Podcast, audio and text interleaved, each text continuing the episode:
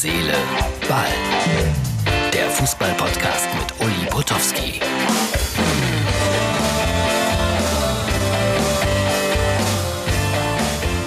Hallo Freunde von Herz, Seele, Ball. Ausgabe vom äh, 13. Juli 2020. Ich schaue heraus hier gerade in einen wunderschönen parkähnlichen Bereich. Schwarze Katze läuft gerade hier lang. Die Sonne scheint und trotzdem war es ein Sonntag, der mir nicht so richtig gefallen hat. Zum einen, der Derby-Favorit hat nicht das Derby gewonnen. Es gab nur Außenseiter-Siege. Sport 1 hat äh, Galopprennen übertragen, aber boah, das war eine schwierige Angelegenheit, muss ich sagen. Also wer sich nicht für Galopprennen interessiert, hat da keine Minute, glaube ich, zugeschaut, weil der Start zum deutschen Derby verzögerte sich und verzögerte sich. Äh, die Quoten würde ich gerne mal sehen. So, aber das ist jetzt wieder abweichend. Keine Schleichwerbung heute, das ist auch klar.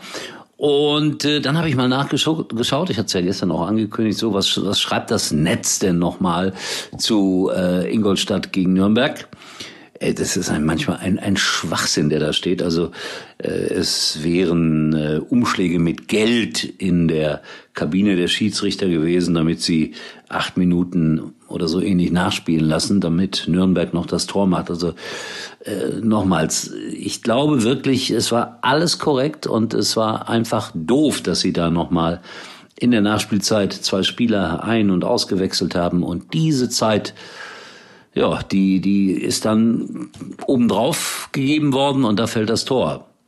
Ich bin wirklich erschüttert manchmal, was ich da so lese, an, an Beleidigungen gegenüber den Schiedsrichtern und das wäre alles Absicht. Also ich, ich, ich bin entsetzt, muss ich sagen. Das ist natürlich völliger Quatsch. Thomas Oral, das verstehe ich aus der Enttäuschung heraus, beschwerte sich auch nochmal über den Schiedsrichter, aber ich bin sicher, wenn er das Ganze nochmal in aller Ruhe jetzt demnächst Revue passieren lässt, dann wird er merken, dass die Kritik vielleicht dann doch ein bisschen übersteigert war. Wobei nochmals, ich verstehe ihn zu 100 Prozent, was da alles kaputt geht innerhalb von Sekunden, was man sich mühsam aufgebaut hat und ja, Hoffnungen haben sich in Staub aufgelöst. So, äh, Urlaub. Fußballer haben Urlaub.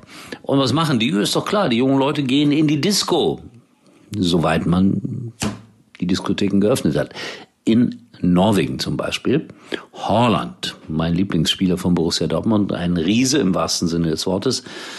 Erst hat er sich gezeigt äh, bei Instagram, glaube ich, mit seinem Vater, mit Kettensägen, wie sie Bäume gefällt haben und es käme ein harter Winter auf uns zu. Das finde ich in Ordnung, das finde ich schön.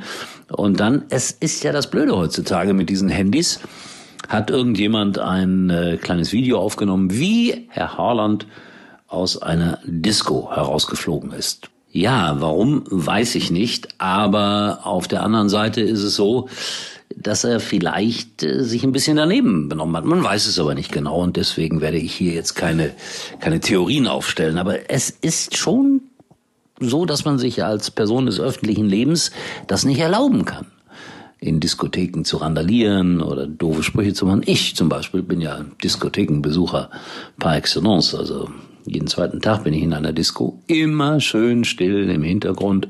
Gehe zum Discjockey und sage, kannst du mal was von Roland Kaiser spielen? Und dann sagen die mir immer, nee, geht nicht. Aber gut, äh, es war früher anders mit den Diskotheken. Ihr merkt eindeutig, es wird langsam schwerer hier mit den Themen.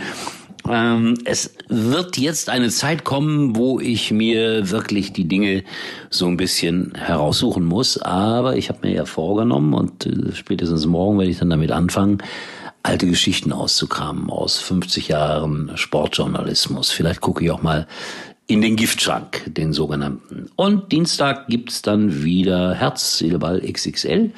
Mal schauen, wer mein Gesprächspartner sein wird. Mittwoch, nicht Dienstag. Dienstag nehme ich es auf. In diesem Sinne, Freunde, es ist ein schöner Tag gewesen. Das falsche Pferd hat aus meiner Sicht das deutsche Derby gewonnen. Und ich sage jetzt einfach, schaut noch mal vorbei bei Instagram und äh, Facebook. Tschüss, euer Uli. Herz, Seele, Ball kommt morgen wieder. Und Uli kann sich jetzt wieder hinlegen.